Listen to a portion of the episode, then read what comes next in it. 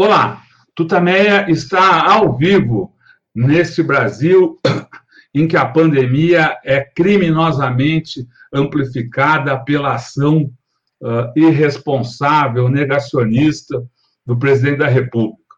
Estamos nós aqui nos nossos estúdios quarentênicos, a Eleonora. O Rodolfo. E do outro lado da telinha, do outro lado do Atlântico, fala conosco agora a jornalista, a tradutora Rosa Freire Aguiar. Você já conhece, já viu por aqui, já viu os livros dela. A gente, uh, que ela tra tra traduz, que apresenta, né? A gente já já fala um pouco mais sobre ela antes de começar a enchê-la de perguntas.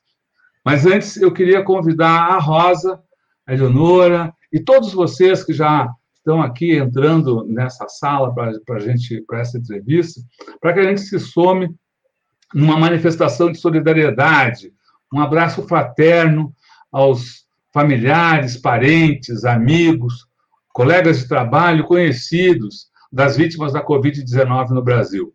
É um número sempre crescente. Cada dia é um, é um susto, é um pavor. A gente, quando chega aí o fim da tarde, todo mundo já fica é, esperando os dados novos que, que, que, surgem a cada dia. E, em luta, as famílias brasileiras assustam o mundo. E todos nós sabemos, esse número poderia ser muito menor, ordens de grandeza menor, se tivessem sido tomadas minimamente uh, uh, medidas de proteção recomendadas pela Organização Mundial da Saúde, pelas instituições médicas e científicas brasileiras. Isso não foi feito. O resultado é esse. O Conselho Nacional de Secretários de Saúde divulgou agora, há cinco minutos, os números de hoje. Nas últimas 24 horas, morreram 3.321 pessoas de Covid-19 no Brasil. Dez aviões caindo. É uma tragédia, é o, é o maior número uh, no mundo em 24 horas. No total, são 378.003 vidas perdidas por causa da irresponsabilidade do governo federal. 14 milhões 43 mil e 76 casos. Eleonora. Rosa, muito obrigada por você estar aqui conosco, no Tutameia, novamente. Rosa Freire da Aguiar, como o Rodolfo disse, jornalista, tradutora, e está lançando agora é, A Correspondência Intelectual de Celso Furtado, um livro apaixonante, que a gente não para de ler, a gente começa a ler e não para, porque é uma viagem maravilhosa, né, com todas as angústias, os dilemas, as, os conflitos, né, de 1949 até 2004. É, Rosa, antes da gente começar a falar do livro, eu queria te perguntar como é que você está, como é que você está aí em Paris, como é que estão as coisas, como é que você está vivenciando, vivenciando esse momento tão dramático aqui para o mundo e para o Brasil. Boa noite, Rodolfo. Boa noite, Eleonora. Muito prazer em estar aqui com vocês de novo.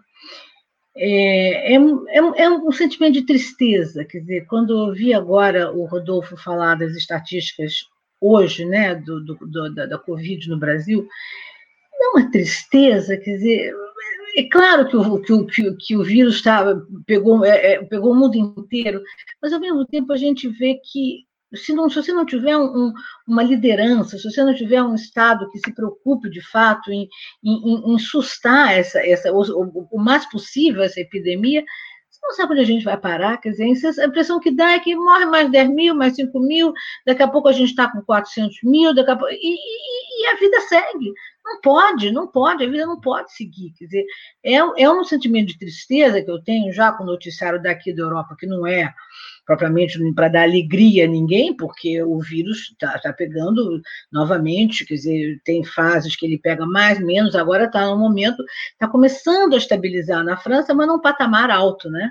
Então, eles estão muito preocupados com isso e, basicamente, muito preocupados com a nossa variante, digamos, né? a, a chamada P1. Tanto assim que os voos pro, do, da, da, do, da França para o Brasil, do Brasil para a França, foram suspensos. Estão, ah, foram suspensos os voos.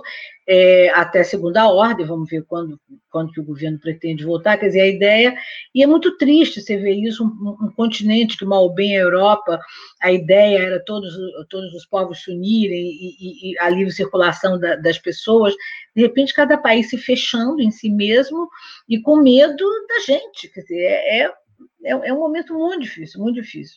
E, é, enfim, esperamos que a gente vá consiga é, é, passar um pouco por essa tempestade, né? Mas vai ficar muito, muito, todo mundo muito marcado, muitos danos e, enfim, não é um momento, um momento bom, né, da gente viver, né?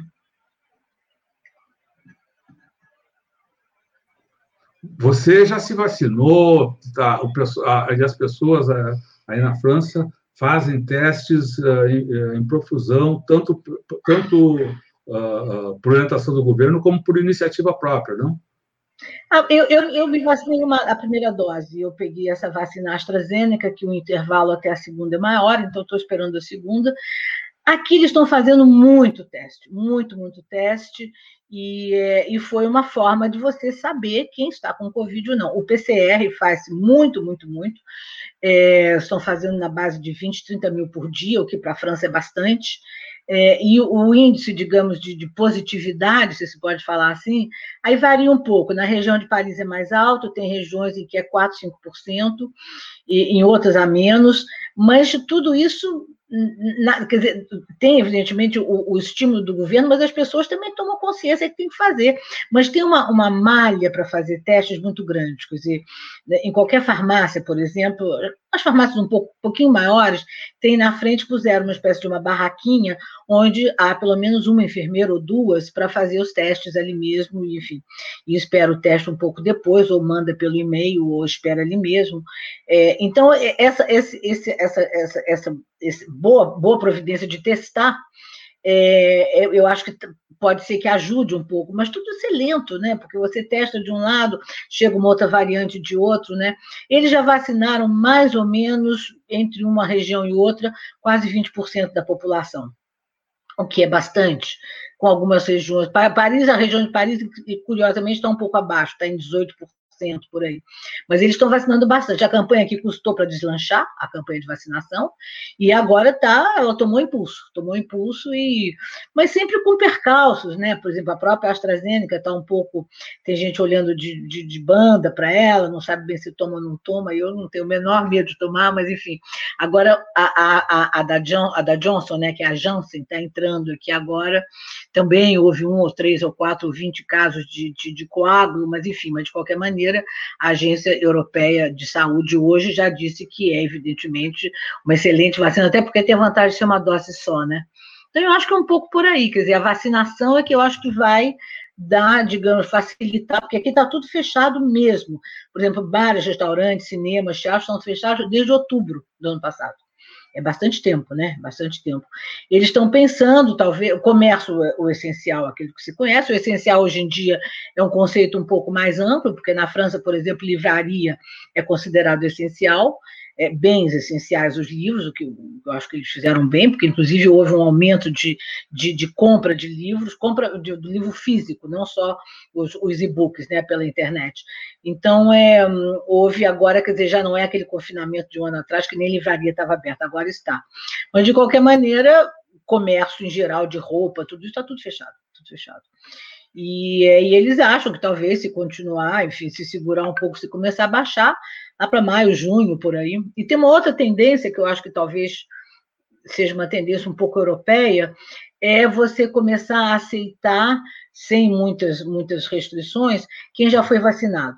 Ontem o Macron, o presidente Macron, deu uma entrevista para uma cadeia uma cadeia de, de, de, de, televisão americana, não sei qual foi, é, dizendo, enfim, fazendo uma espécie de um, um, um, gesto com os americanos, onde realmente a imensa, uma grande maioria da população, uma grande parte da população já foi vacinada, né, dizendo que eles poderão vir para cá no verão, porque o verão aqui julho e agosto, são as férias de verão, as sacrossantas férias de verão, né, do hemisfério norte, é, desde que tenham sido vacinados. Quer dizer, a vacina vai ficar uma espécie de, de sésamo para você circular um pouco no mundo, enfim, mesmo que haja estudos que digam que às vezes a Pfizer, que parece que é a melhor delas, há casos de recontaminação, enfim, bom, mas é muito pouco.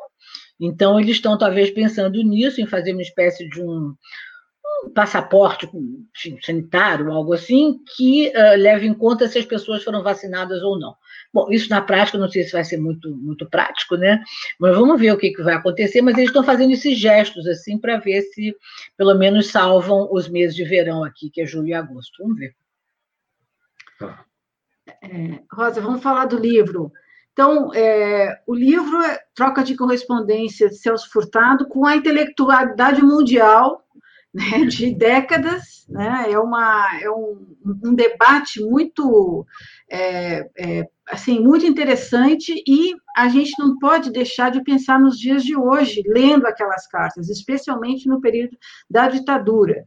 Né, pensar é, desde o, do, quando ele saiu do Brasil em 64, em razão da, é, da ditadura militar até a volta, quer dizer, esse, essa angústia, essa avaliação, essa, essa tentativa de entender o que tinha, o que estava acontecendo, norteia essas cartas e é muito, é, faz a gente pensar muito sobre, sobre hoje.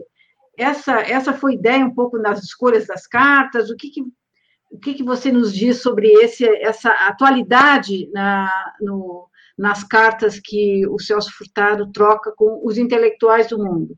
Antes de você responder, vamos mostrar aqui a capa do ah, tá. livro, né? É, Celso ah. Furtado, Correspondência Intelectual, 1949-2004, aqui as cartinhas, uhum. com aquela letra elegante, miúda. De... Essa parte amarela aqui é um telegrama. Isso, uhum. é. Então, pronto. Bem, é, é, o seguinte, quer dizer, primeiro, rapidamente, a gênese do livro, né? Um, Celso foi nasci, uh, centenário do nascimento dele ano passado, em 2020, e eu então tinha combinado com a Companhia das Letras fazer dois livros em torno do centenário por motivos outros, é, e um deles, obviamente, a pandemia. Um saiu antes de 2020 e o outro saiu depois de 2020. Um saiu no final de 19, que foram os diários que eu fiz uh, nos diários de Celso, que eu lancei no final de 2019, e agora esse atrasou um pouco por conta da pandemia, mas enfim, finalmente saiu. E basicamente foi o seguinte: lendo, lendo, eh, Celso deixou arquivos muito, muito suculentos, digamos, né? É, desde quando ele era tinha nos arquivos dele é, anotações e, e, cartas e reflexões desde que ele era muito jovem uh, na Paraíba, que ele, inclusive, a coisa talvez mais antiga que tem nos diários é ele dizendo aos 17 anos, do alto dos seus 17 anos, numa praia de João Pessoa, dizendo que ele pretende escrever uma nova história da civilização brasileira de certa forma, a Formação Econômica do Brasil, que foi o livro dele mais conhecido, não deixa de ser, né, mais pelo lado econômico e histórico, uma história, uma tentativa de historiar a, a, a civilização brasileira. Bom, enfim, mas então os diários saíram. Lendo os diários, eu fui tropeçando e, e, e, lendo cartas juntos, que estavam juntos, por acaso. Juntas, eu digo fisicamente, na mesma gaveta, na mesma, no, no mesmo escaninho dos arquivos, enfim e comecei a ver que era um material muito interessante. E aí eu vim para a França e aqui eu li as cartas do exílio, quer dizer, dos anos do exílio. Celso chegou aqui, Celso saiu do país em 64, passou um ano nos Estados Unidos como pesquisador visitante da, faculdade, da Universidade de Yale e veio para a França, para a Sorbonne, né, para ser professor da Sorbonne.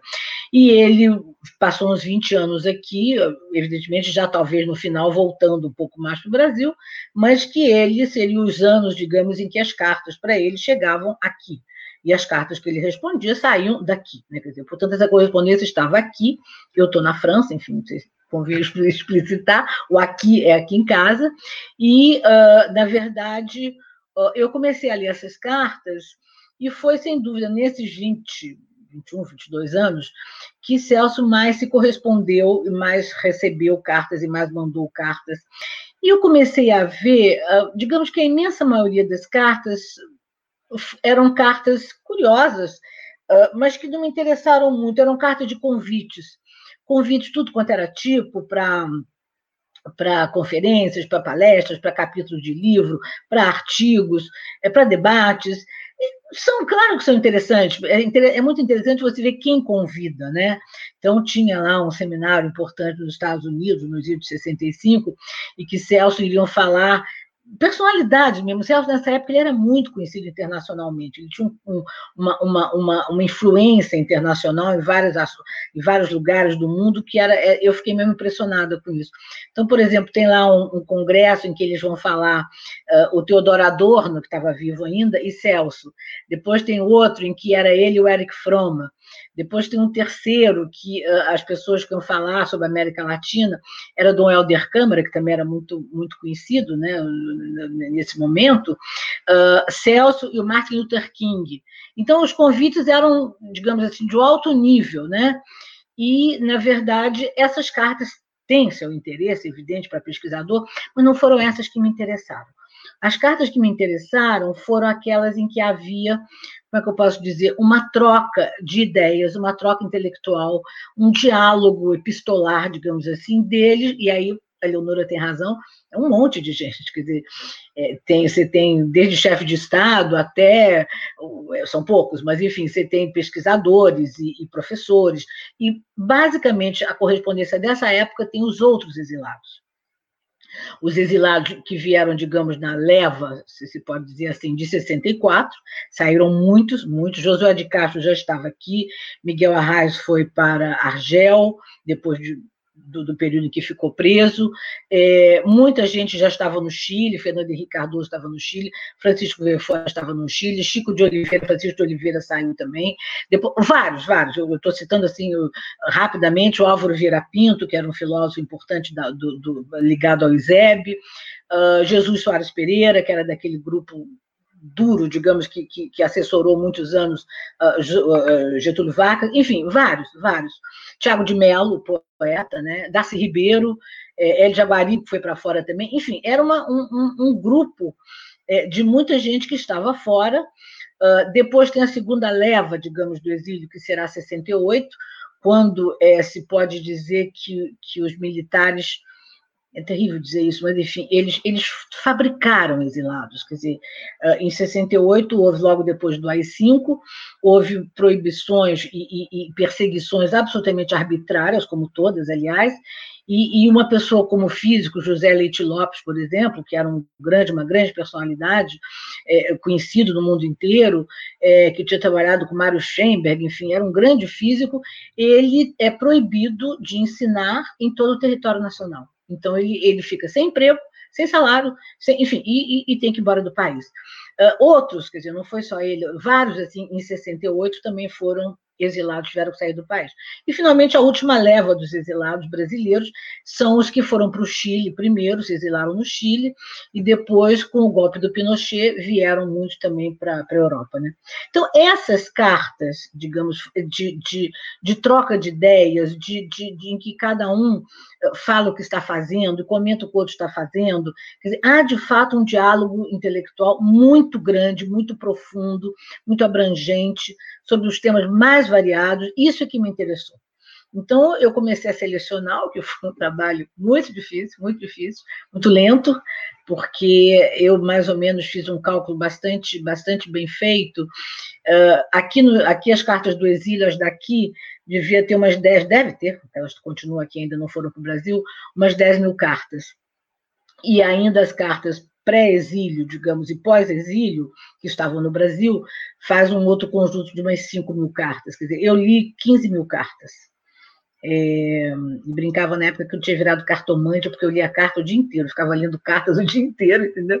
Foi uma, uma foi uma, uma boa. Agora, é, são fascinantes, é um fascínio ler carta. Agora, tem que gostar de ler carta, né?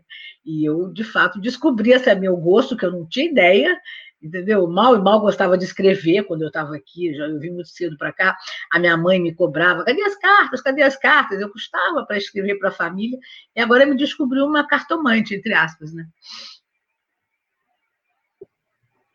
É, fala, uma das cartas que me chamou a atenção aí foi uma Darcy Ribeiro, você mesmo fala da, da ligação enorme que eles tinham, né?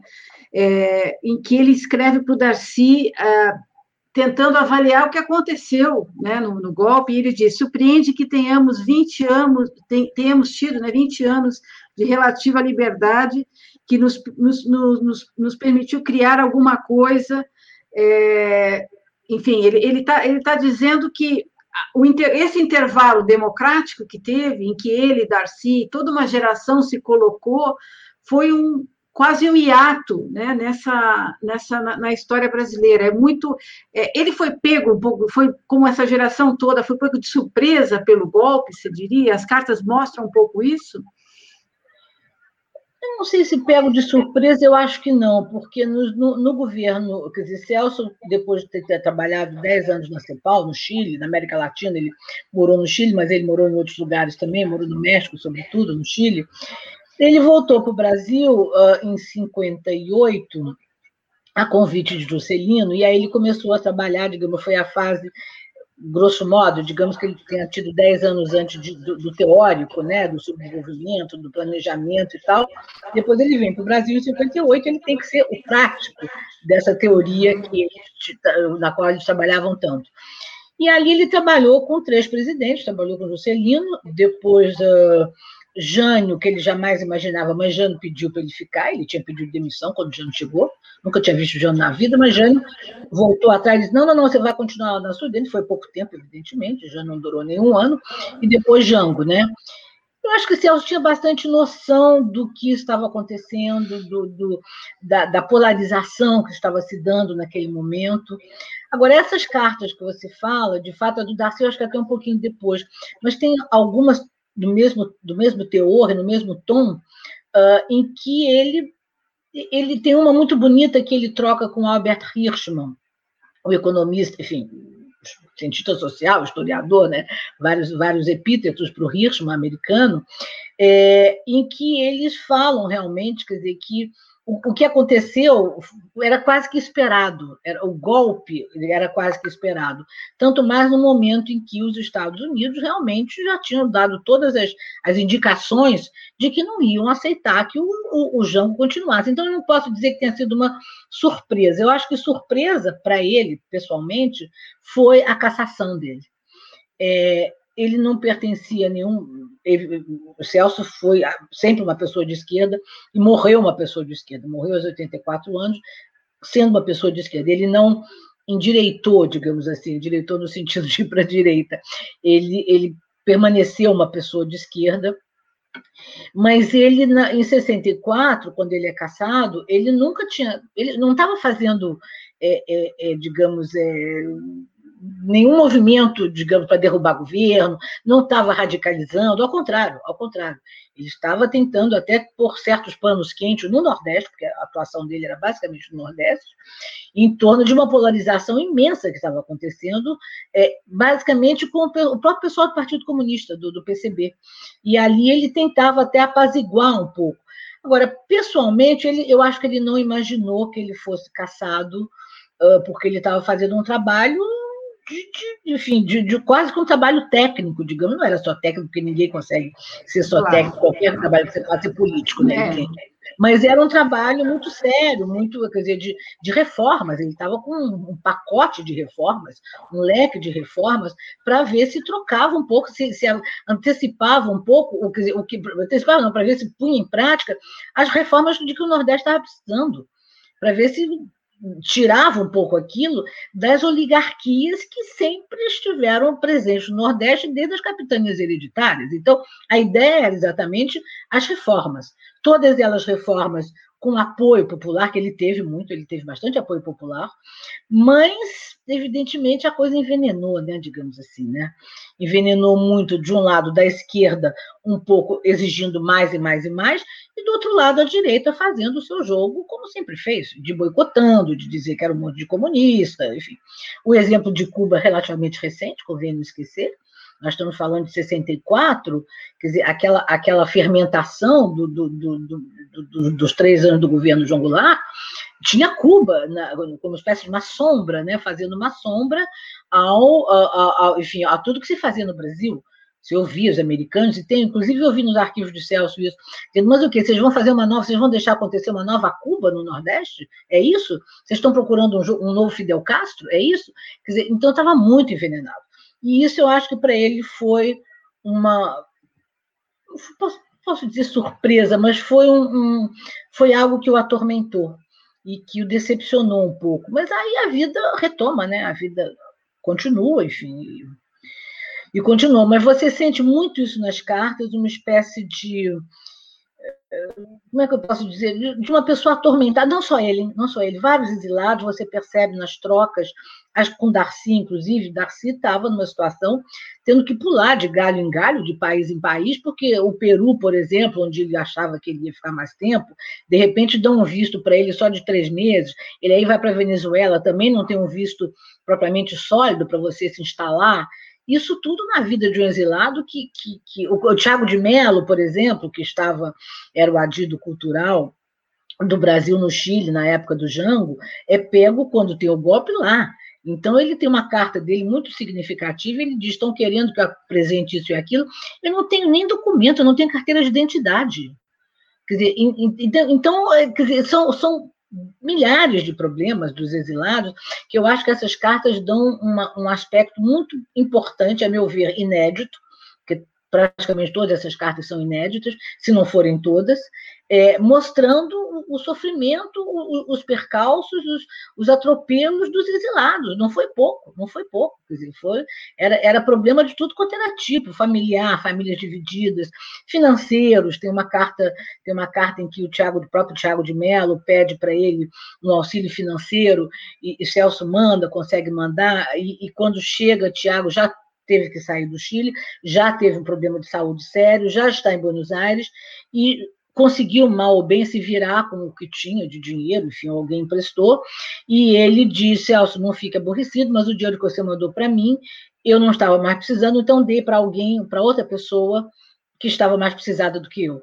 Dizer, essa é, é uma coisa também muito bonita nesse livro, nessas cartas, essa espécie de solidariedade, entendeu? É, é meio, meio muda, meio silenciosa, mas muito efetiva entre esses exilados. E eu acho que Celso, hoje uma amiga minha disse uma coisa que eu acho que ela tem razão. Celso, talvez porque estivesse em Paris, talvez porque estivesse numa situação melhor, já com emprego garantido, como professor da Sorbonne, ele, em certos momentos, você sente ele um pouco ah, recepcionando, digamos, um pouco de anfitrião. Né? No caso, por exemplo, de 68, quando tem um professor que era um brilhante economista, o Pedro Calil Padis, que teve também, foi proibido de um momento para outro, ele era de Campinas, foi proibido de um momento para outro de lecionar, e, e ele falou assim, eu, eu, eu, vou ter que ir embora, eu, eu, não posso lecionar em nenhum ponto do território nacional. Era de uma mesquinharia, essas coisas dos militares, isso eu quis, quis trazer um pouco para o livro, né? Uh, ainda 64, uh, uh, talvez ele tenha sido surpreendido também pela violência do golpe. Né? Imagino que não esperava ter uma metralhadora apontada para a porta da Sudene. É, mas ali eu acho que foi quase uma, uma, uma bravata, né? Enfim, de algum, é, de algum militar, enfim, mais é, achando que, tirando assim, puxando a espada, quer dizer, foi inacreditável. Mas, de qualquer maneira, é, é, o que eu, isso, digamos, tenha sido um gesto, talvez até, não sei, um pouco mal visto pelo comando do Quarto Exército, na época era como, como se chamava, hoje é comando, não sei como é que chama hoje, comando Nordeste, não sei como é que chama. Enfim, na época era o Quarto Exército, era, era o comando militar eh, do, do Nordeste que estava sediado na, na, no Recife. É, agora, começou a coisa muito mais, muito mais insidiosa, digamos, uh, eles atacavam por onde dava, quer dizer, no Nordeste tem várias cartas de, de Celso, quer dizer, de, de, recebendo cartas de antigos colegas da Sudene, alguns conseguiram ir para o Chile, uh, o próprio Chico de Oliveira conseguiu depois, conseguiu sair do país, mas foi preso, Arraes preso, quer dizer, por nada, entendeu? Por, por nenhuma razão, quer dizer, ninguém estava fazendo, é, ninguém estava jogando bomba na, na, esquina, não tinha nada a ver, entendeu? Depois, e também o pessoal de 68, quando sai, nenhum deles, desses nomes assim importantes, ninguém estava fazendo luta armada, nada, quer dizer, e, mas o que eu acho mais impressionante é mutatus mutandi, digamos, a, a metralhadora na porta da Sudene, que foi um ato, talvez uma bravata, ela se desdobra em pequenas picuinhas, em pequenas mesquinharias, que são feitas sempre contra os exilados que estão no exterior. Celso tem três casos, eu fiz questão de mostrar, porque eu tinha esses casos. Ele tinha um passaporte. Primeiro, ele saiu com passaporte diplomático, não por causa do Brasil, mas é porque ele representava naquele momento, junto ao Conselho da Aliança para o Progresso, ele representava o Brasil e mais dois países da América Central. Ele perdeu, evidentemente, com o golpe a representação do Brasil, mas os outros dois países ainda consideravam o representante de seus eh, respectivos países. Então, ele ainda tinha o passaporte diplomático e foi com ele que ele saiu pelo galeão. Bom, uh, depois ele trocou esse passaporte e foi pegar uh, o passaporte comum. Já nesta troca, já no dia que ele vai de, de boa fé ao consulado uh, para entregar o passaporte diplomático e, e pedir o outro, receber o outro, ali já houve um problema foi um consulado, ele estava, ele tinha ido a Nova York, ele teve que ir a Nova York para fazer essa, essa, essa, essa, essa providência. Ali já houve um problema, porque o passaporte dele, eles não iam trocar, eles iam apreender o passaporte do Celso e forçá-lo, de certa forma, a pedir um salvo-conduto para voltar para o país. Iam deixá-lo sem passaporte, em suma. E teve um diplomata cujo nome eu, eu, eu não sei, infelizmente, porque foi uma pessoa muito correta, que falou com o Celso e disse: Olha, professor, o senhor venha pedir seu passaporte de volta, finge que o senhor esqueceu e tal, né? vem aqui, pega ele de novo, de volta, rápido, porque vão dar fim ao seu passaporte, vão acabar com o seu passaporte, forçar o senhor a ficar sem passaporte e pedir um salvo-conduto aos militares para voltar para o Brasil. Bom, então o Celso foi lá, recuperou esse passaporte e acabou tendo um passaporte comum, mas ele tinha, era o governo brasileiro que dizia para que países era válido, isso, ainda na minha época, tinha uma coisa ridícula, um passaporte nosso que dizia não é válido para Cuba, como se fosse, como se coubesse ao Brasil saber se é válido ou não. Quem devia saber era Cuba, né? não o Brasil. Mas, enfim, bom, passemos. Então, em três momentos, qualquer, para qualquer lugar, ele precisava, ele queria passar férias na Itália, ele tinha que pedir autorização ao consulado para estender ao passaporte, chamava-se extensão de passaporte estender o passaporte à Itália. Bom, depois ele queria ir, no outro ano, queria ir para uma praia da, da, da Espanha, tinha que pedir para poder ir à Espanha. Bom, e por aí ele ia. E houve três convites que ele, que ele, ele achou que ele poderia ir. Um deles era para ir ao Egito, era um convite das Nações Unidas, em que ele iria como técnico em planejamento, desenvolvimento regional. Ele era muito, muito chamado e muito apreciado o trabalho que ele tinha feito na Sudene, de desenvolvimento regional e planejamento.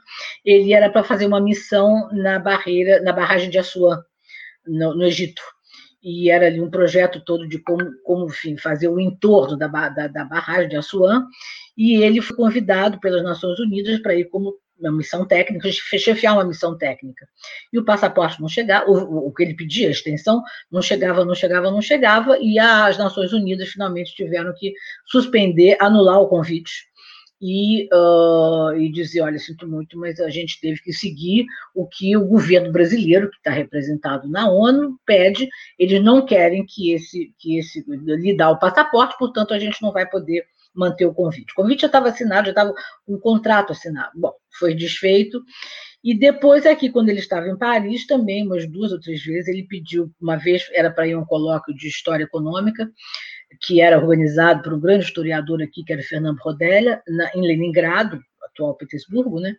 E Celso pediu uh, a extensão de visto e eles não deram. Mas digamos que viesse para passasse na cabeça de alguém, ah, União Soviética e tal. Não, teve uma vez que ele pediu um passaporte para ir à Áustria. Tinha uma, uma, uma um, como é que eu posso dizer, um instituto muito conhecido que tinha sido criado pelo Johann Galtung, que era um, um, uma pessoa muito conhecida, que tinha uma sede na Áustria e iam fazer um colóquio sobre paz. A paz era um tema muito muito presente na agenda da época, né? e é, eu tinha muito congresso pela paz, a paz era estudos pela paz, estudos pelo desarmamento pela paz, e Celso iria como, enfim, como um, um intelectual que vai, negaram também. Quer dizer, é, é, é uma coisa impressionante isso, é, era sistemático. E aí eu publiquei, um pouco de propósito, a correspondência do, do cônsul, quer dizer, o cônsul respondendo e dizendo que a Secretaria de Estado, portanto, Brasília, ele punha a culpa em Brasília, e provavelmente era mesmo, uh, o, o, passaporte dele não vai ser, eles não aceitam dar o visto. Isso, mas isso era, quer dizer, isso eu tô, eu, eu tô dizendo no caso do Celso, porque eu conheço os detalhes. Mas as picuinhas não eram, o Celso até estava muito bem bem colocado, digamos, como exilado, ele estava com emprego, ele, ele publicava, ele, ele publicava seus livros na França, mas isso se fazia, quer dizer, nasciam filhos dos exilados que o consulado não dava certidão de nascimento. Era tudo umas mesquinharias, e isso eu acho que tem que ser dito, viu, Rodolfo e Eleonora, eu acho que isso a gente tem que dizer. Quantas vezes forem necessárias, a gente tem que dizer, tem que dizer.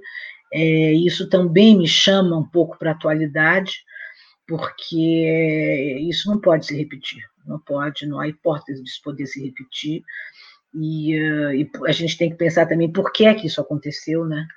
Então, eu acho que é importante também esse livro, ele tem muito essa parte de atualidade que nos, nos transporta um pouco para os dias de hoje, né?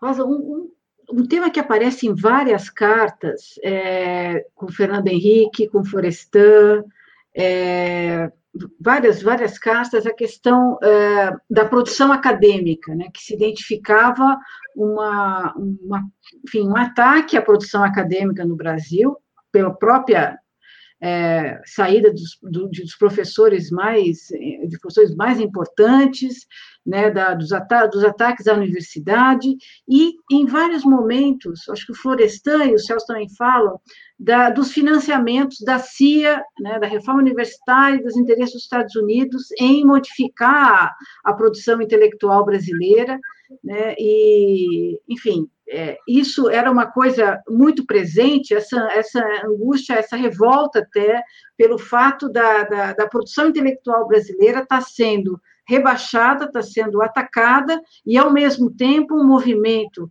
vindo dos Estados Unidos no sentido de domesticar a intelectualidade brasileira.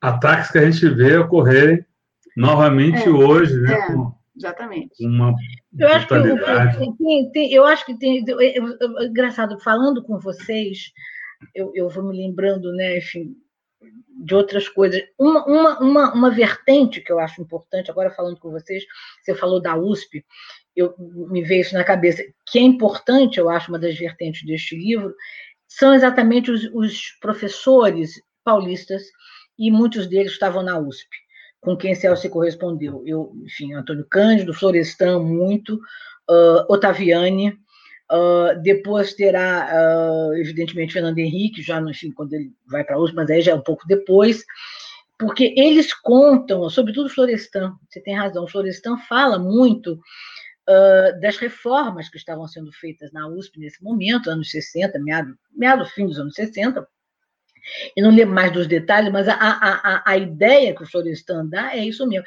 E, e, isso que eu acho interessante nessas cartas, eles falam com muita sinceridade entre eles. Quer dizer, Florestan está falando com um amigo, não é do professor para o professor, não é da, da, do, do, do, do, mandarim para o mandarim, não é pro, do medalhão para o medalhão, não. É todo mundo menos ali, todos professores, todos com algum problema, outros caçados digamos, dentro do Brasil, que foram caçados também pelo AI-5 e lá ficaram, outros que foram, tiveram que sair do país. Então, tem uma, uma conversa entre eles flui muito solta, muito é muito muito interessante de você ler. E de fato, tanto Florestan, que acho que Antônio Cândido também, eles Otaviano fala menos, porque as cartas são mais quando eles estavam nos Estados Unidos. Mas tem algumas do Brasil também naquela época. Eles falam realmente dessa dessa reforma que, que, a, que a USP está fazendo e que dá a entender, eu não entrei nos detalhes, eu acho que isso aí é os USPianos, os alunos da USP que, que, que devem conhecer isso melhor, ou que, enfim, tem agora um material para ir à, à, pesquisa, né, para fazer pesquisa, é, o que significou essa reforma uh, ocorrida na USP, que era uma grande universidade já, então, é, na segunda metade do, dos anos 60. Quer dizer, em que medida isso foi. Agora, o que o Celso chama atenção é, aí acho que é outra coisa. Quando ele vai, é também ligado a isso, mas quando ele vai para os Estados Unidos, assim que logo depois tem o golpe, ele, ele recebeu convite de três universidades americanas dias depois do golpe ele recebeu os telegramas, né? ele recebeu de Harvard, recebeu da Columbia e recebeu de Yale, quer dizer, as três grandes americanas o convidaram para ser professor. Ele escolheu a de Yale exatamente porque lá ele não precisaria dar muita aula, ele poderia ser pesquisador visitante. E a pesquisa que ele além de pesquisas econômicas, às quais ele, ele se dedicou, ele tinha muita vontade de escrever sobre os Estados Unidos. E ele comprou muitos livros sobre os Estados Unidos e leu muito sobre os Estados Unidos naquele momento. A ideia dele era o quê? Era que os Estados Unidos, de certa forma, era o fulcro, e, e digamos, para não dizer mais do que isso, para não dizer o, o, quem, quem ficava com os cordões das marionetes, digamos assim, em relação a várias coisas, a história recente da América Latina. O que, aliás, era visível no próprio golpe de Estado que tinha acontecido meses antes, né, de Celso ir para Yale. Então, a ideia dele, e ele começou a ver também, ele, tem cartas dele em que ele disse, se não me engano, se eu bem me lembro, tem uma para o Fernando Henrique, tem umas para o Vefort também, em que ele, acho que tem uma para o Jaguaribe também, em que ele diz, se nós não tomarmos o nosso, digamos, os nossos problemas em mãos, se nós não pensarmos sobre nós mesmos, eles vão criar vários brasilianistas, latino-americanistas, que foi, aliás, o que aconteceu, né? Quer dizer, quando a gente lembra lá para os anos 70, surgiu uma leva de brasilianistas, todos muito competentes, em todos muito competentes, mas era provavelmente até muitos mais do lado, digamos, do, do, do, dos exilados do que do lado dos militares, com toda certeza, com toda certeza. Não estou querendo falar mal de nenhum brasilianista, não é esse o meu objetivo. O, o intuito é mostrar que enquanto, quer dizer, o Celso alerta para isso, de uma certa forma, já em 65, 66, por aí, e ele deve ter sabido disso, evidentemente, por ter contato com vários, é, vários é, é, é pesquisadores da América Latina naquele momento, né?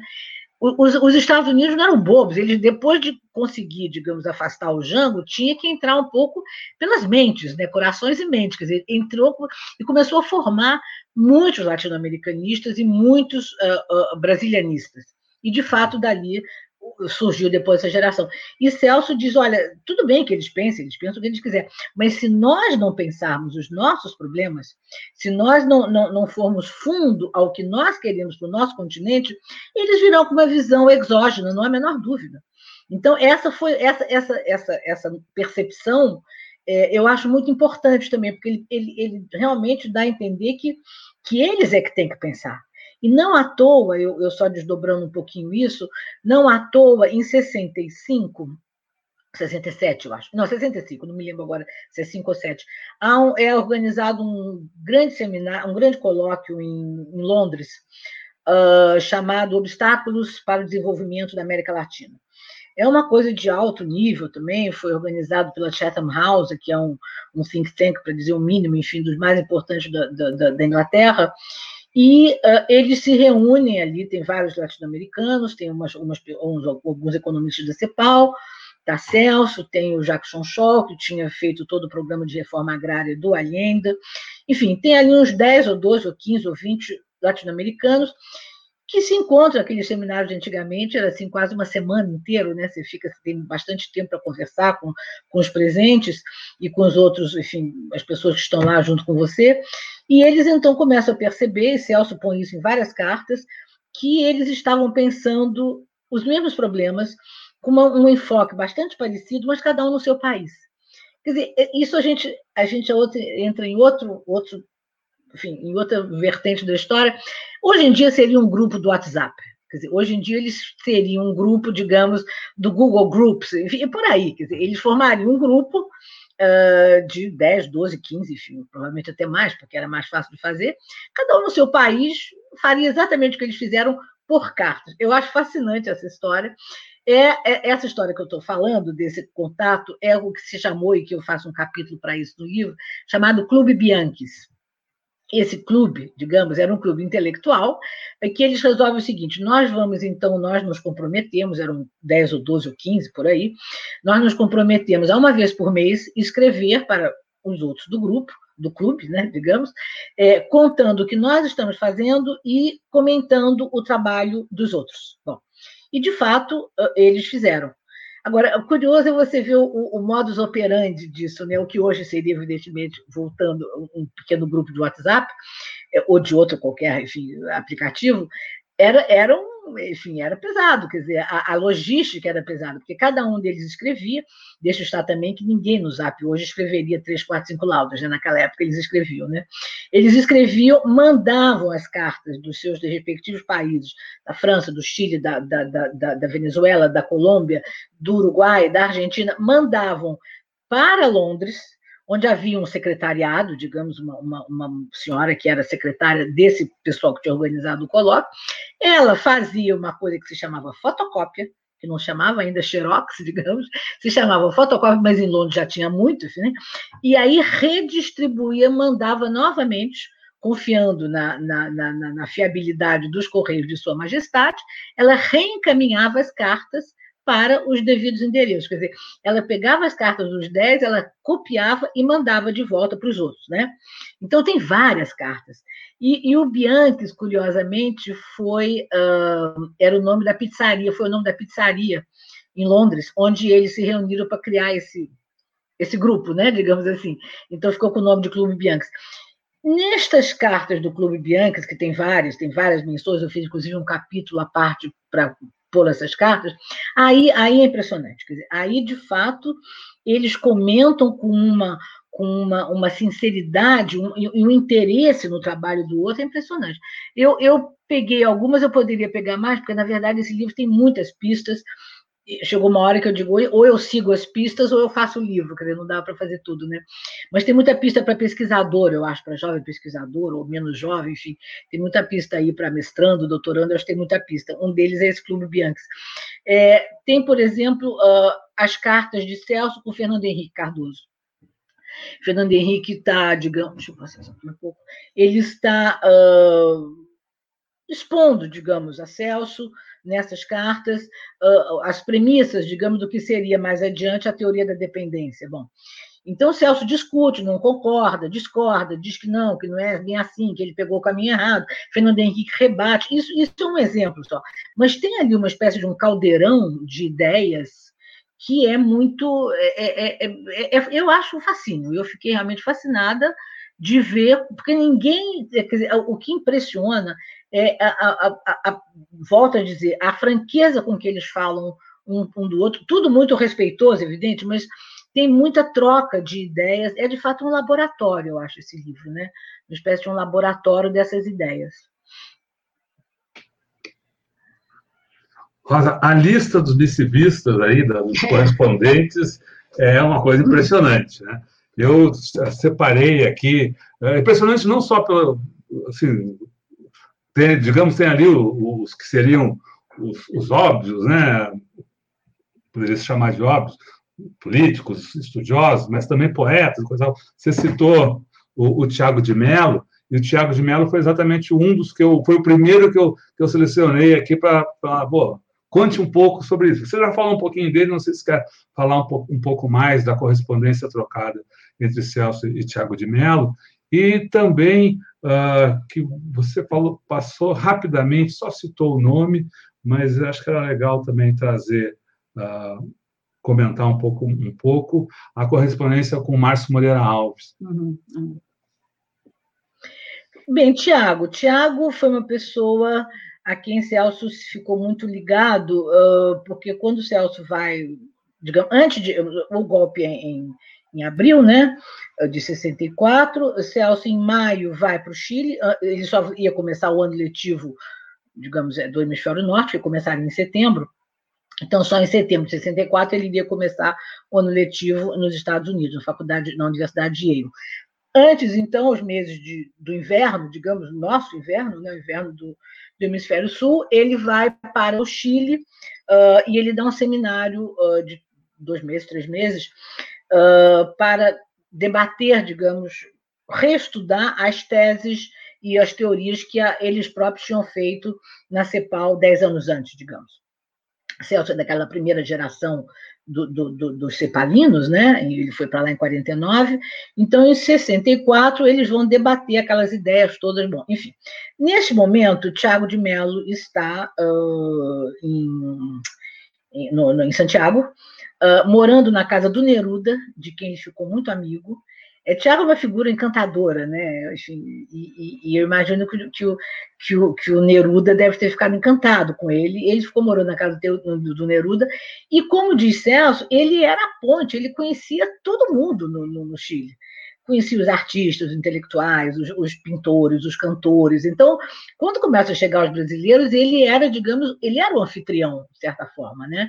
Ele, ele recebia as pessoas e tem aí entra já a parte que eu digo da solidariedade, quer dizer, foi criado já no Chile, já nessa época, foi criado uma espécie de um fundo de solidariedade aos exilados que chegavam, muitos chegavam praticamente sem nada, quer dizer, tendo que ajudar ainda a família no Brasil, em situação financeira muito difícil. Eles criaram, então, um fundo. Tiago tomava um pouco conta também, outros tomavam conta também desse fundo. E, mas Tiago era, sobretudo, assim, era, era a luz deles, quer dizer, era o intelectual que estava lá, que conhecia todo mundo, que abria portas, que, que tinha pessoas a quem indicar. Então, ele foi, assim, um, eu acho que um, sei, um, um, um condottiere para todos aqueles é, exilados que chegaram, e Celso ficou muito ligado a ele nessa época, depois Celso volta, vem para cá, eles continuam uma correspondência muito afetiva, curiosamente, as cartas de Tiago são todas manuscritas, e eu acredito, não sei, eu acredito que, que é, a família de Tiago, eu conheço, enfim, o filho do Tiago e a Poliana, que, com quem Tiago está casado há alguns anos. Eu conheço também a Ana Helena, que foi também casada com o Tiago. Quer dizer, tem todo ali um, digamos, um fã-clube das pessoas que estão em torno do Tiago, de quem eu gosto muito.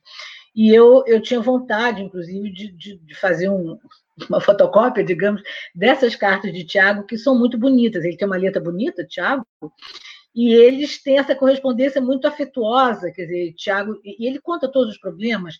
É, ele teve, por exemplo, problemas quando veio o golpe do Pinochet, ele teve problemas uh, cardíacos, precisou ser operado, e em condições, porque ele teve que sair mais ou menos rápido do Chile, né? Ele aí ele vai, se não me engano, primeiro ele passa pelo grupo Uruguai, depois ele vai para Buenos Aires. E aí é que ele pede a Celso se ele pode dar um auxílio financeiro que ele está. Ele falou assim: olha, eu fui muito bem operado, eu estou bem, mas tem os remédios. Os remédios custam muito caro. É, são problemas dessa ordem, quer dizer, que a gente esquece, né? Que bom que são os problemas do dia a dia, né?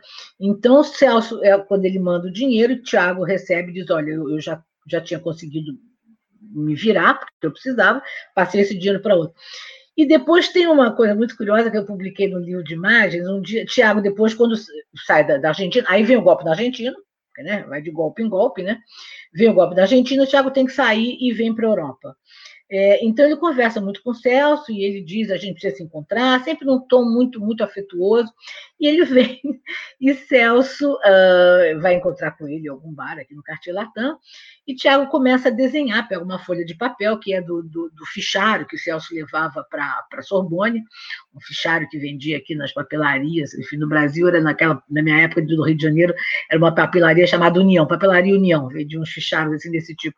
Ele pega uma folha do, do fichário e começa a desenhar. Ele vai desenhando, desenhando, desenhando, desenhando, desenhando, e puxa para cá e puxa para lá, e faz um, um, um, um, retângulo, depois uma bolinha, depois uma linha. Bom, enfim, quando acabou tudo isso, é, Celso guarda essa folha é, e escreve atrás um comentário dizendo explicação dada por Tiago de Mello, num dia de 68, da tática e da estratégia para nós vencermos as ditaduras na América Latina. O que é uma maravilha, porque é um desenho absolutamente confuso, Seria interessante ver se alguém consegue, consegue explicar um pouco o que que Tiago queria fazer ali. Mas eles tiveram sempre uma relação muito, muito bonita, eu acho. Tem umas relações humanas nesse livro. Outra, é, você falou bem, a de Marcito, por exemplo. Todo mundo chamava Márcio Moreira Alves de Marcito, né? Marcito que teria feito, enfim, aquele discurso um pouco uh, uh, enfim, desairoso para as Forças Armadas, para dizer o mínimo, no, no, no 7 de setembro de 68, né, uh, conclamando as, as mocinhas e as mulheres dos militares e as noivas a não uh, a, a reclamarem com os militares sobre o que estava acontecendo no Brasil, evidentemente dizem que aquilo foi o estopim, evidentemente foi realmente a gota d'água, né? Claro que eles, o governo Costa e Silva já estava querendo, já devia estar querendo apertar o Congresso ou mesmo fechar o Congresso há mais tempo que ali ainda havia uma espécie de uma resistência, ainda havia deputados e senadores contra o, o governo, né, abertamente.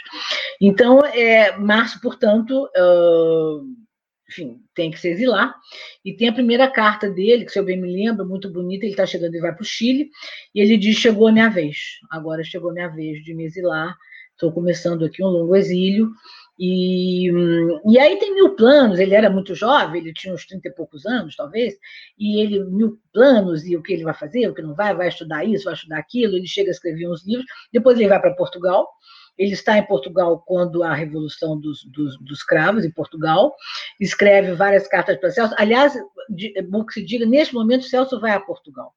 Eh, logo depois da Revolução dos Cravos, o, o, o primeiro-ministro era o Vasco Gonçalves e convida Celso. Aliás, Celso já está lá para fazer uns seminários, uma coisa. E o primeiro-ministro convida Celso para conversar.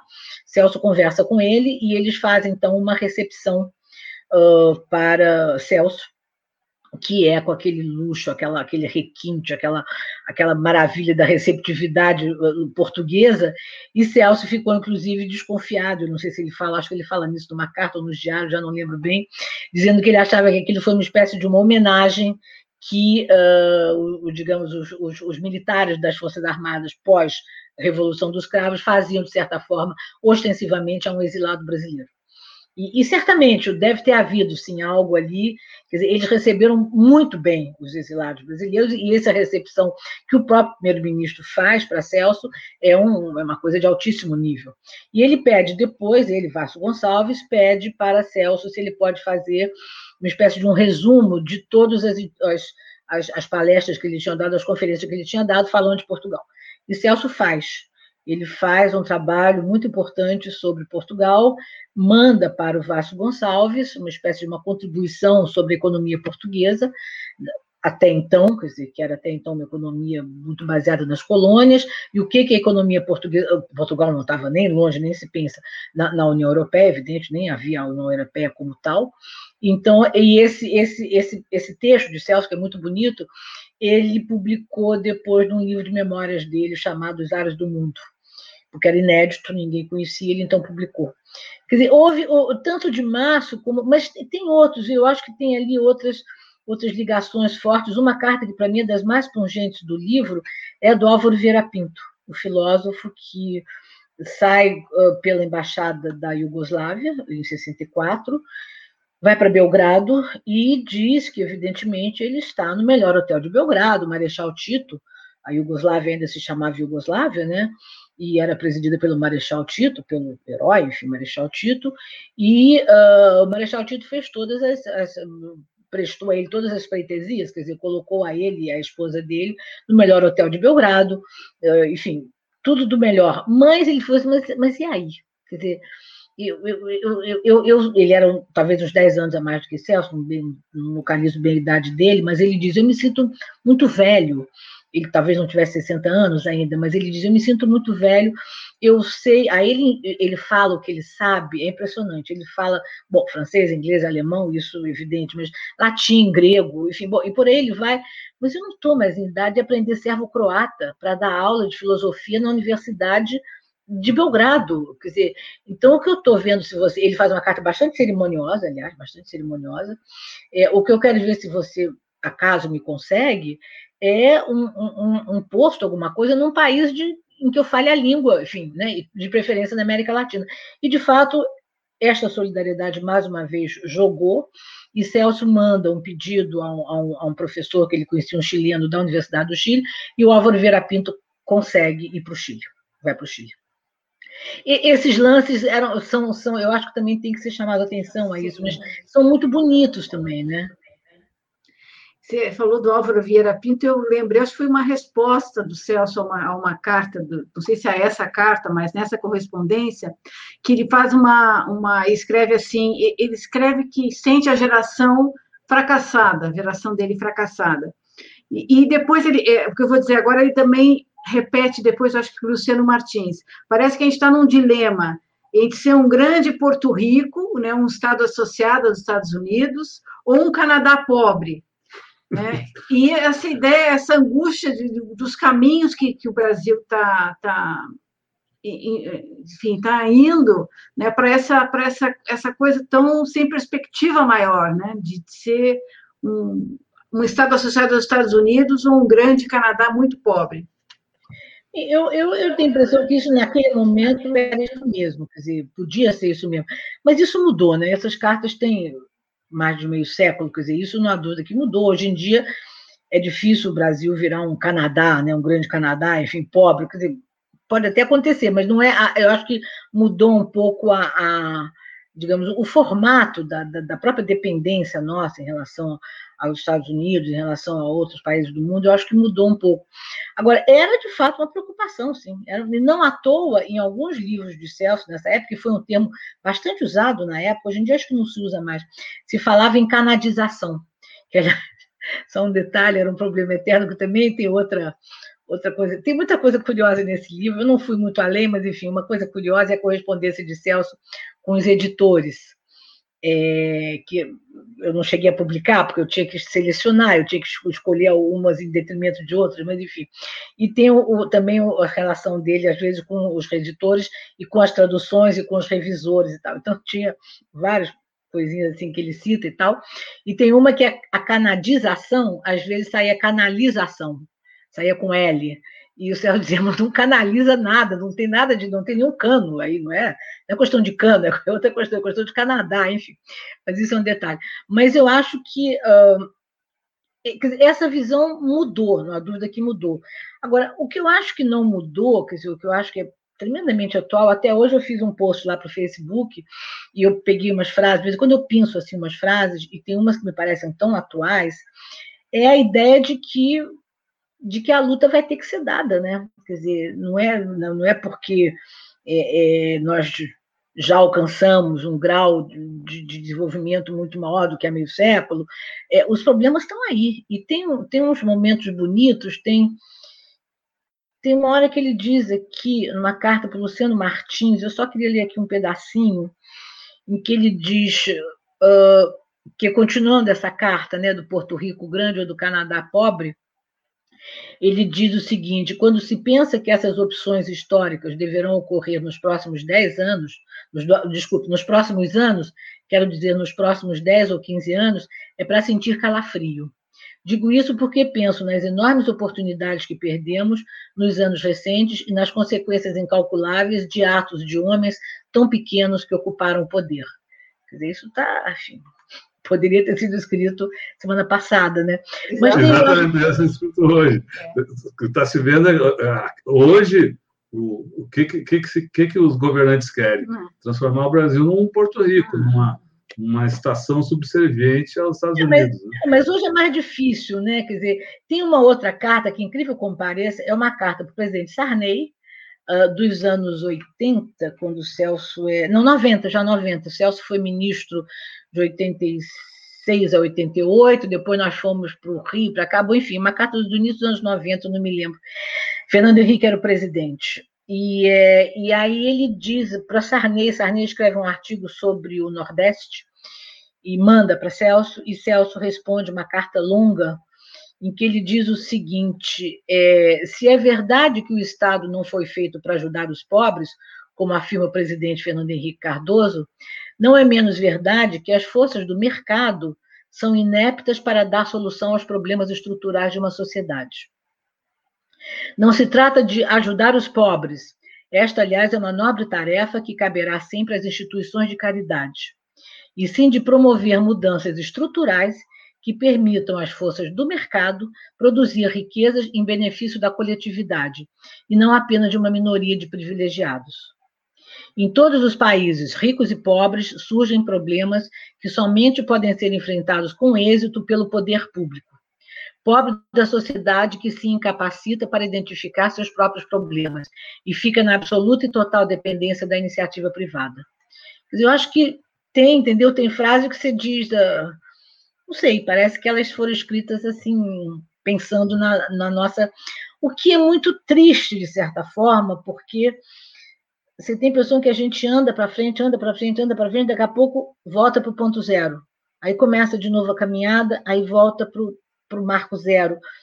Isso é muito triste, tem um lado triste, né? mas ao mesmo tempo tem um lado desafio, né? Enfim, do jeito que você queira melhor ver, né? É, tem uma frase da Conceição, aliás, é pequena a correspondência entre o, o Celso é pequena, e a Conceição, é, é pequena, é pequena, mas ela tem uma frase é, na carta de 71, lembrando que você está falando agora, Maldito capitalismo doido e, e, miserável Estado nazista que estão implantando sob a caveira da nossa gente. Isso é Maria de Conceição ipsilíteres, né? É. É, você tem... é o jeito dela falar, é ela, é o jeito dela falar. É a própria Conceição, é. É isso, é isso. A gente fecha o olho e ouve a Conceição falando, né? Exatamente, é, exatamente. É, e é um retrato do que vivemos hoje, né? É, é um retrato do que vivemos hoje. Celso é uma, é uma, personalidade distinta. Ele, ele não usaria, talvez, esse sistema. Ele sempre foi é, é, muito, como é que eu posso dizer, muito pouco de muito, de muito pouco adjetivos, entendeu? De uma linguagem muito mais seca, né? E muito mais rigorosa, quer dizer, porque, e é isso que eu acho que é importante, é porque guarda a atualidade exatamente porque ela é rigorosa. Se você entra numa espécie de uma. A Maria eu entendo, entendo perfeitamente o que ela está escrevendo, ela está exilada no Chile, 71, a época está muito braba, é o pior da nossa época, vai começar o governo do Garrasta Azul Médici, que foi muito pesado, muito pesado. Eu entendo perfeitamente o que ela quer dizer, e, e, e é a Maria da Conceição, é isso é ela, quer dizer. É o jeito dela se expressar. Celso é diferente. Celso já se expressa de uma forma mais contida, comedida, exatamente para tentar dar uma espécie de, de, de, continuidade e de um pouco mais de permanência ao que ele diz. E isso é que impressiona nessas cartas, mas não só as dele, não só as dele, de muitos outros também correspondentes da época, é como uh, a atualidade que essas cartas mantêm. E, ao mesmo tempo, eu volto ao assunto, quer dizer, é, dá um certo calafrio também, né? Quer dizer, que a gente tenha que voltar a esses assuntos, que sejam assuntos que não tenham ainda sido resolvidos. É, sei, mas enfim, mas pelo menos as cartas existem, a gente olha um pouco para trás e vê que muita gente já pensou esse país, né? já já refletiu sobre esse país, e no caso de Celso e outros também, é, tentou agir, como tentou ser ator, né, para mudar a realidade do país. Né? Não foi só uma reflexão. Alguns foram realmente só reflexão, outros não, outros foram chamados a, a, a, a contribuir, ou como ministros, ou como, no caso, Fernando Henrique, que virou presidente da República, ou como, enfim, como outros, como, mas houve um trabalho de ação e de reflexão né, em vários deles. Né? A gente sente, sim. Tem umas correspondências muito bonitas, eu queria chamar a atenção para algumas. Uma delas é com Raul Prebes.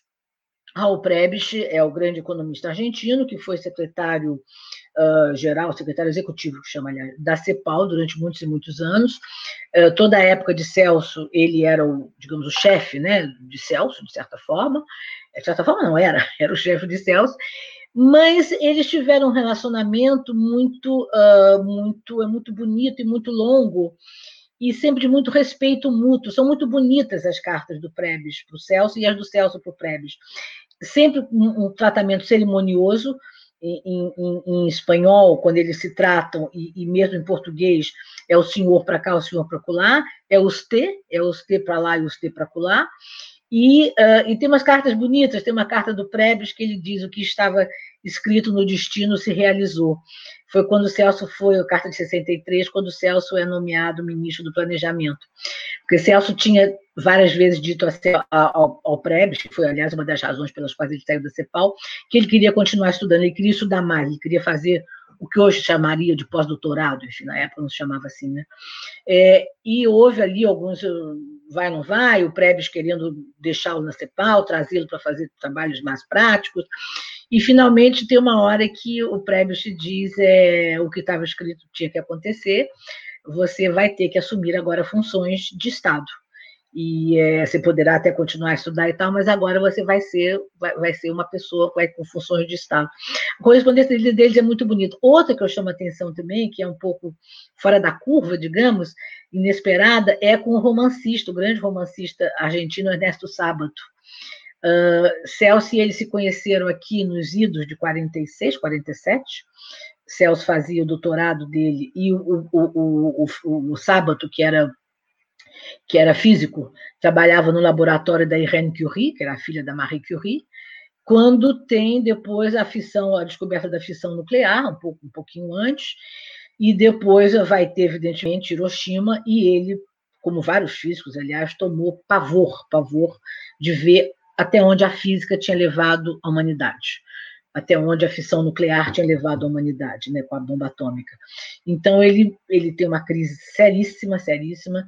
Isso tudo eu sei também um pouco porque eu fiz uma longa entrevista com ele e eu traduzi dois livros do Sábado. é, pela Companhia de Elias. Eu trabalhei, um, eu traduzi um chamado Sobre Heróis e Tumbas e outro chamado Abadão o Exterminador, que são dois dos três que ele escreveu. Ele só escreveu três grandes romances na vida, do sábado. E eles ficaram amigos aqui, mas tiveram um entrevero, uma briga na, no restaurante La Cupola, e nunca mais se viram. Nunca mais se viram, e enfim, acabou, conheci um dia, acabou, não se fala mais nisso. Nos anos 60, portanto, já uns 15, 20, quase 20 anos depois, Celso vai à Argentina como ministro de, do planejamento e o, o resolve reatar com o Celso.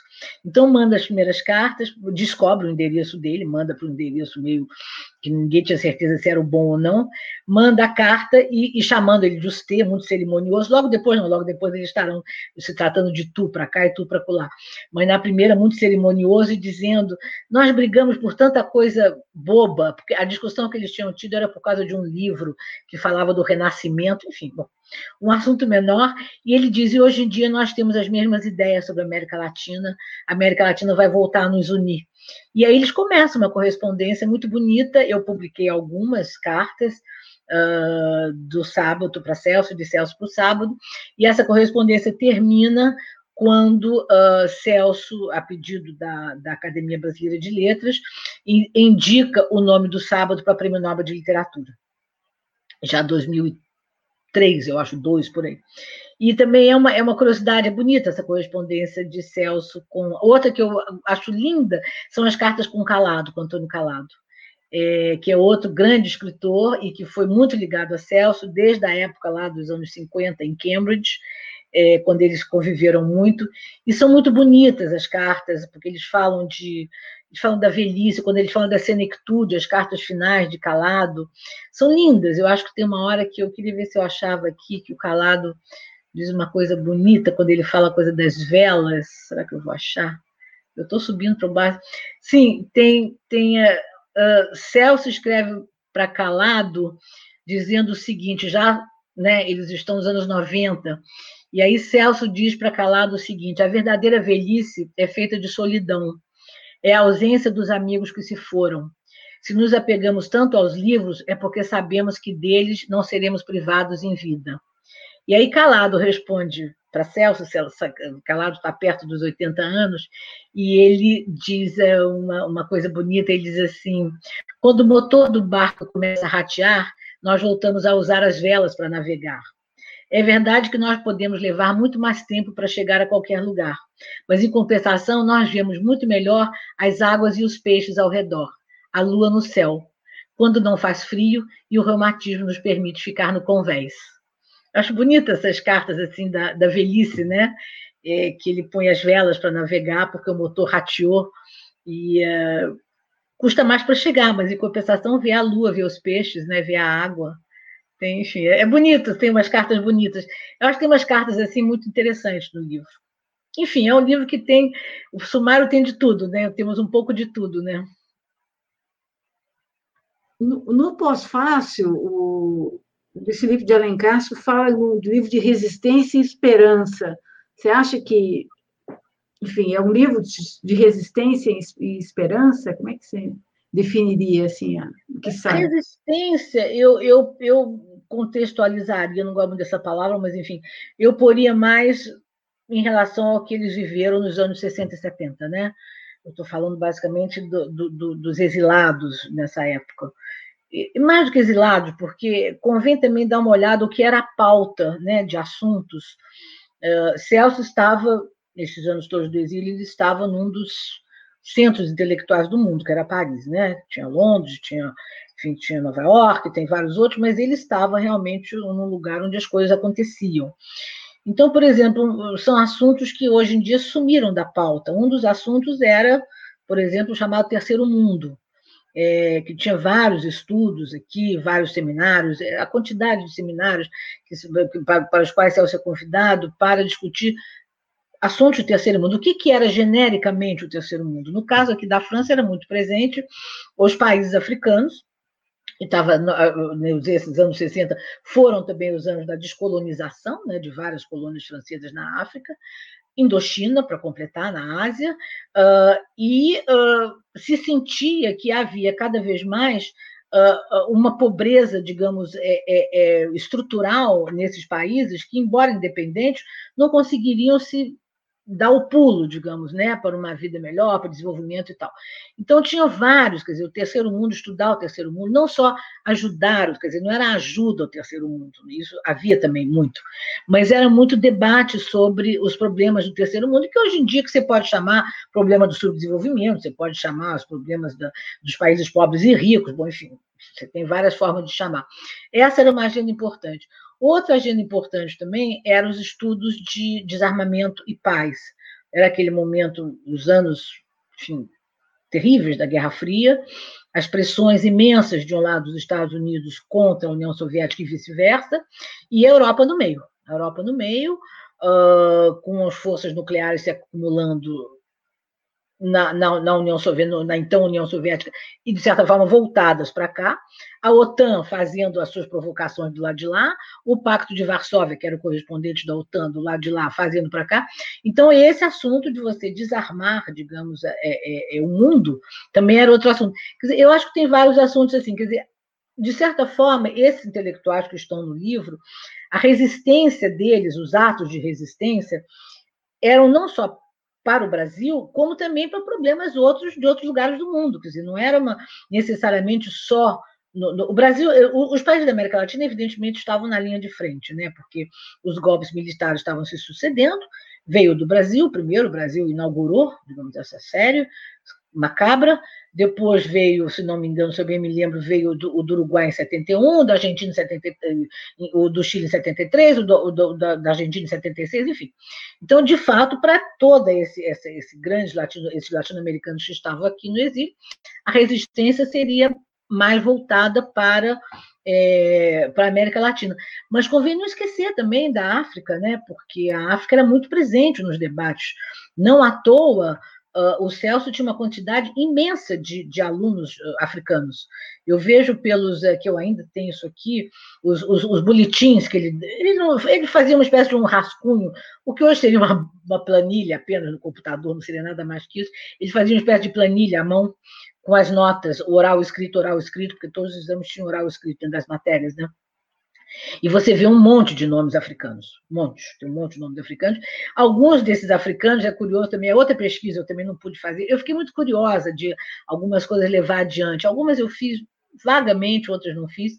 É, muitos deles viraram, viraram ministros de seus países, depois voltaram, fizeram aqui a graduação, a pós-graduação, depois voltaram para seus países, viraram ministros, é, também na América Latina, aliás, é, viraram presidentes, alguns, um deles é o Alan Garcia, o outro é o Bani Sadri, que foi aluno de Celso e depois virou presidente do Irã, foi presidente do Irã, já na época do, da Revolução Iraniana. Enfim, tem, quer dizer, tem sim a resistência que eu acho que talvez eu, eu pusesse mais para aquele momento. Agora, esperança, enfim, eu espero que, que seja ela, né? Quer dizer, o que novamente eu volto àquelas frases do livro, quer dizer, é um caminho, a gente está tá recomeçando. A democracia brasileira está, de certa forma, pisoteada, né? Tem, enfim, ela não está não tá nem de longe no, no, no, que deve ser, no que já foi. E, o pisoteio vem de, de onde menos se espera é, evidentemente, do, do, do, governo, mas eu digo, além disso, quer dizer, de vez em quando você ouve um caso aqui, um caso acolá, um, um intelectual que manifesta o seu ponto de vista e tem algum tipo de pressão, quer dizer, a gente está vivendo isso. Então, é, eu acho que tem que pensar que, que, que, digamos, que, que outras pessoas, outra geração já, já, já batalhou muito por isso e conseguiu, conseguiu. Vamos deixar um mínimo de esperança no ar, né? Quer dizer, mal ou bem, essa geração sofreu muitos anos de exílio, uns 20 anos, longe, alguns longe do país, outros longe de suas cátedras, outros sem poder escrever seus livros, outros sendo censurados, convém não esquecer o lado da censura, é, que foi forte, convém não esquecer as cartas, de, inclusive de alguns editores que eu pus é, de propósito para mostrar o, como estava o clima é, em relação à censura dos livros, os livros não podiam ir para a livraria, não podiam ser vendidos, os próprios livreiros boicotavam com medo de ter algum comando de caça aos comunistas e explodir a livraria para os ares. Então, tudo isso a gente, no, no atual momento, é, eu não vou dizer que é tranquilo, a gente tem um certo receio, né? Quer dizer, a gente fica pensando que isso não vai acontecer de novo, que isso não pode acontecer, mas de vez em quando você vê um sinalzinho aqui, um sinalzinho acolá, que tem que, tem que ficar de olho, né? Tem que ficar de olho. E nesse sentido, eu acho que tem, que, eh, tem frases e tem momentos, não é, não é só a frase em si, a frase, enfim, é uma forma de dizer, mas tem cartas ali que são eh, muito, muito, que dão um certo ânimo, quer dizer, tem as cartas que desanimam, porque elas foram escritas em momentos de muita, muita tristeza para todos eles, de muito, muito problema, de, de, de ter que levar a vida em, em outro país, em outra língua, em outro, enfim. Mas tem sempre uma espécie de uma esperança de que aquilo vai mudar. E, de fato, no caso desta geração, veio a redemocratização, é, veio um governo civil, veio depois um governo mais de esquerda, quer dizer, as coisas vieram, só que de repente tem esse tranco, mas olha, é de crer que, que a gente chega lá, a gente chega lá. Isso. Uhum. Só para lembrar para o pessoal que está entrando, a gente está conversando aqui com a, com a Rosa Freire de Aguiar sobre o livro, que eu vou botar de novo a capa. Aqui. Ah, é, tem muita gente perguntando. É, né? perguntando, do, é o Celso Furtado, Correspondência Intelectual. São as cartas, cartas selecionadas aí que ele trocou com algumas das mais fantásticas uhum. cabeças do planeta entre 1949 e 2004. Está saindo pela Companhia das Letras, aí as pessoas estavam perguntando, então está aí, aí a, a capa. E, e, eu queria, a gente falou o tempo todo do livro, do Celso, queria que você, você contasse um pouquinho sobre você, trabalhando com toda essa multidão de cartas aí, como é o, qual foi o seu modus operandi, assim, o seu eu, eu, a gente lê o, a, a, introdução, a apresentação do livro, eu fico imaginando, imaginando ela uh, rodeada de cartas, assim, carta por cima e por baixo, com, com um post-it aqui a colar. E, e, é, onde é que está aquela carta? Onde é que está? Enfim.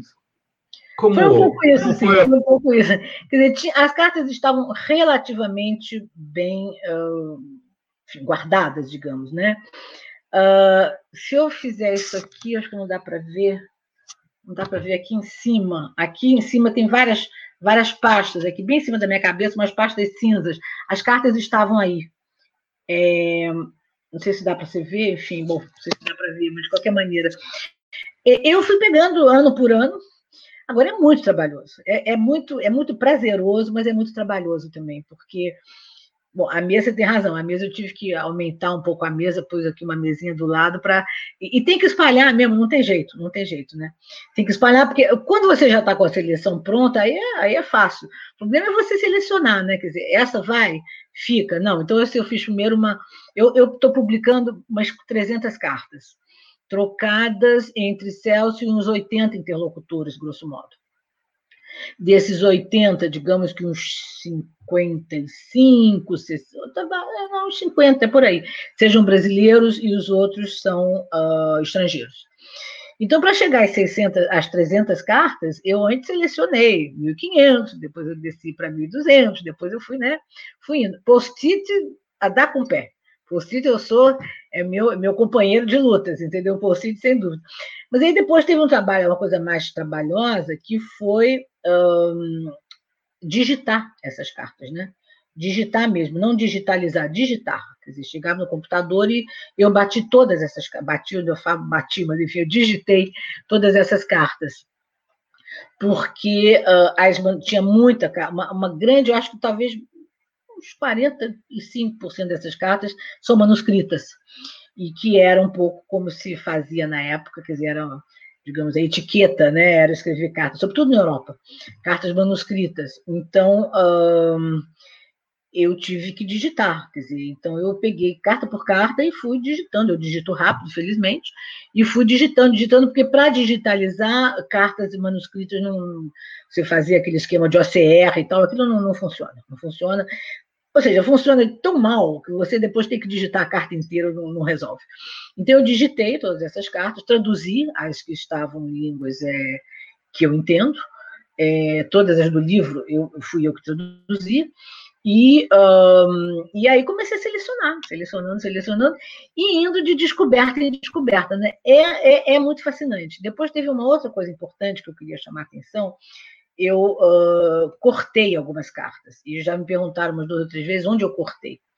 Eu cortei basicamente o seguinte: eu tinha um projeto editorial de X páginas. Eu não estou publicando, é bom que se diga, a correspondência integral do Celso, não é isso. E nem era esse meu objetivo. Isso haverá ou não quem faça, quem queira fazer mais adiante, não é meu, meu objetivo esse. Até porque essas cartas todas, é bom que se diga, elas compõem uma parte importante do chamado Fundo Celso Furtado, que foi uh, está sendo criado no IEB, Instituto de Estudos Avançados da USP, aí em São Paulo, para o qual eu doei todos os arquivos do Celso. Eu fiz uma doação do, dos arquivos papelada, digamos assim, uh, no final de 2019, depois de conversas com a Diana Vidal, lá do, que estava dirigindo, está até hoje dirigindo o IEB, pesquisadores de lá, como o Paulo Ilmarte, o Alexandre Freitas Barbosa, a Beth, a Beth, que é uma pessoa absolutamente fantástica, que é, que é, a, é a pessoa, enfim, a Beth Ribas, que é a pessoa que cuida de tudo com o maior carinho, com a maior competência. Então, eu fiz uma doação grande, quer dizer, essas cartas, se elas, se alguém reclama que elas estão cortadas, eu digo, vocês poderão vê-las futuramente no IEP. E por, o, o, que que eu cortei? Quais foram os critérios de, de corte? Primeiro, havia o problema de tamanho. Quer dizer, eu tinha um, um, um tamanho, o livro está com 400 e poucas páginas, e não podia ser muito maior do que isso editorialmente. Meu projeto editorial era pegar, digamos, o filé mignon das cartas, né? mas não podia ser muito maior do que isso. E depois, uh, Eleonora e Rodolfo, tem, tem algumas coisas que eu não me senti no direito de publicar. Por exemplo, ah, eu, todos os cortes são coisa de três, quatro linhas no máximo, no máximo. Mas realmente no máximo. Por exemplo, eu tenho, não, não vou dizer quem é, mas tem alguém que conta como é que se passou a cirurgia de alguém da família. Não cabe a mim publicar isso, entendeu? Quer dizer, se a cirurgia deu certo, se não deu, se a pessoa sofreu. Então, é uma coisa muito íntima, porque é alguém da família, ou às vezes é a mulher, às vezes é o filho, às vezes é a mãe. Não, não, não me cabe publicar isso. Quer dizer, tem outro, outro, outra, assim, tem os correspondentes, alguém que fala algum problema mais pessoal com o filho, com a filha. Entendeu? Eu acho que não, não é o caso de eu publicar isso. Quer dizer, eu, o, o que, quer dizer, a substância propriamente das cartas, eu não, eu, eu não cortei. Por exemplo, às vezes tinha uma carta muito grande que tinha todo o itinerário, porque eu tô, a passagem que você comprou pela Braniff, na época, as companhias aéreas, é engraçado você ver as companhias aéreas, né? A Braniff, na verdade, não está mais fazendo voo para Boston, então você vai ter que pegar a Panam Ok, mas não, entendeu? Não, não era o caso. Então tem, eu fiz alguns cortes, sim, uh, com essa ressalva de que essas cartas, quem quiser vê-las amanhã, evidentemente com anuência dos missivistas, elas estarão disponíveis mais adiante no, no IEB, aí da USP. Então foi um pouco um trabalho assim de, mas foi um trabalho de descoberta muito grande. Eu não imaginava, por exemplo, tem um capítulo que eu achei muito, muito, gostei, fiz um capítulo, são as cartas de Celso se explicando, que inclusive eu dei esse nome de explicando-se, quer dizer, Celso, são as cartas que ele trocou com pesquisadores que estavam estudando a obra dele. Ou a obra dele ainda, não tanto, mas as ideias da CEPAL, as ideias do estruturalismo, da América Latina, da atuação dele no Brasil. Então, tem, são pesquisadores da Europa e dos Estados Unidos, praticamente todos eles, do Brasil tinha um apenas, é, então que eles ah, querem eles querem que o Celso fale. E são muito boas essas cartas porque Celso fala com muita novamente com muita sinceridade mas com, com muita correção e com muito rigor então, ele diz, por exemplo, num dado momento, para algum deles, que eu não lembro mais quem era exatamente, que ele diz: é, eu, entre, é, entre a, a, revolução e o reformismo, eu, eu não vejo diferença substancial. A única coisa que eu vejo é que o reformismo inclui sempre e subjaz a democracia e nem sempre a revolução subjaz a democracia. Então, tem, tem coisas assim que ele fala, que ele se explica, que ele não se sente um cepalino propriamente, que a teoria que eles elaboraram na CEPAL é muito mais a teoria do estruturalismo e uma primeira versão da teoria da dependência. Enfim, tem vários, vários assim, várias coisas que ele fala que eu achei importante por essas cartas, ele próprio se explicando. Se explicando, eu digo a obra dele, né, teoricamente, né? É, e eu acho importante isso, quer dizer, não só ele falava dos problemas pessoais para outros missivistas, como ele falava também da própria obra, da própria reflexão dele, né? Uhum. Legal, Rosa. A gente queria agradecer muito aí a sua participação. Sempre é uma satisfação é. conversar com você aí, as suas histórias, as suas reflexões e, a, e hoje aí toda essa conversa sobre o pensamento, né? político de Celso Furtado. Uh, queria agradecer também a participação aí do, dessa assembleia que nos acompanhou, fazendo comentários, fazendo algumas perguntas que eventualmente eu trouxe aqui, e queria agora te convidar e convidar a todos a que a gente também se some num agradecimento a, agora a todos os profissionais da área da saúde que atuam a, aqui no Brasil, no mundo, no combate à Covid-19. É são os caras que estão na linha de frente, são em todo o mundo chamados de os heróis modernos, os heróis do dia de hoje. Ah, aqui no Brasil, ainda mais, merece ainda mais esse, esse serem chamados assim, porque enfrentam não só a doença, o vírus, como o boicote e até a perseguição ah, do governo federal. Então, fica o nosso muito obrigado a todo o povo aí da área da saúde que está na linha de frente uh, do combate à Covid, especialmente o povo do SUS, enfim. Nosso muito obrigado. Queria lembrar a todos que essa entrevista você pode uh, vê-la novamente em qualquer, em todos os nossos canais. Busque por Tutameia TV e nos encontrará em podcasts, no, no Twitter, no Facebook, no, no YouTube no YouTube, a gente sempre convida para que se inscreva em nosso canal para receber avisos de novas entrevistas. Uh, e a cada entrevista, como você sabe, a gente publica uma reportagem no nosso site que ancora todo o nosso trabalho. É o Tutameia. O endereço é tutameia.jor.br. E agora, antes das despedidas, queria convidar a, a Rosa, então, a dar a sua mensagem, a sua, a sua fala, sem perguntas, para o pessoal aí que está nos acompanhando, está aqui com a gente e que vai seguir com a gente pela internet afora. A palavra é sua, Rosa. Muito obrigado. Obrigada a você. Eu, enfim, o que eu gostaria só é de agradecer imensamente essa oportunidade que eu tive de falar com vocês um pouco sobre o livro. É, eu acho que é um livro importante porque ele traz não só correspondência entre duas pessoas, de modo geral, os livros de correspondência são entre dois, dois interlocutores.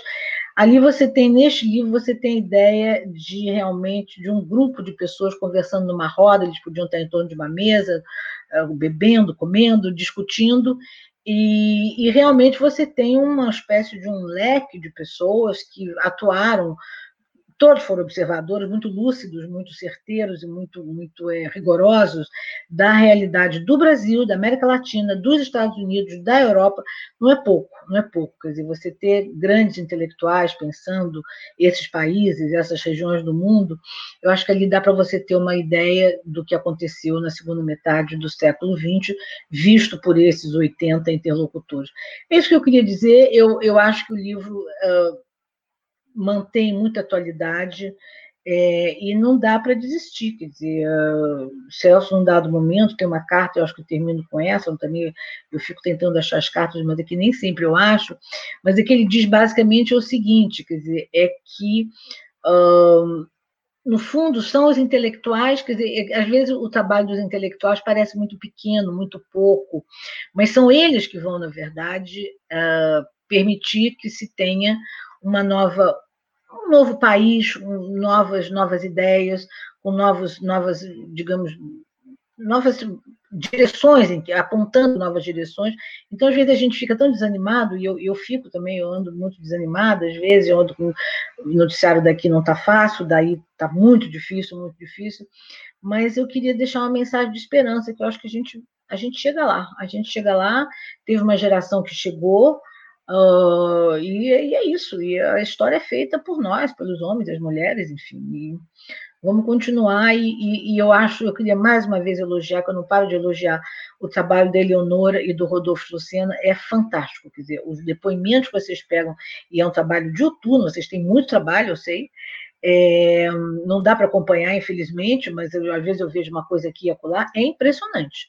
Vocês vão ter amanhã um, não serão em forma de cartas, mas, enfim, alguém vai um dia fazer a, a, a, os, os, programas intelectuais do, do, do, Rodolfo e da Eleonora, porque realmente é uma maravilha. Eu agradeço a vocês mais uma vez e, enfim, vamos, vamos continuar, né? Que tem que continuar de qualquer maneira. Muito obrigada, Rodolfo, muito obrigada, Eleonora. Vamos lá, muito obrigada, Não, Rosa, muito, muito obrigada mesmo, muito obrigada. Obrigada. Tchau. Tchau. Grande abraço. Boa noite, pessoal. Boa noite, pessoal. Tchau. tchau. you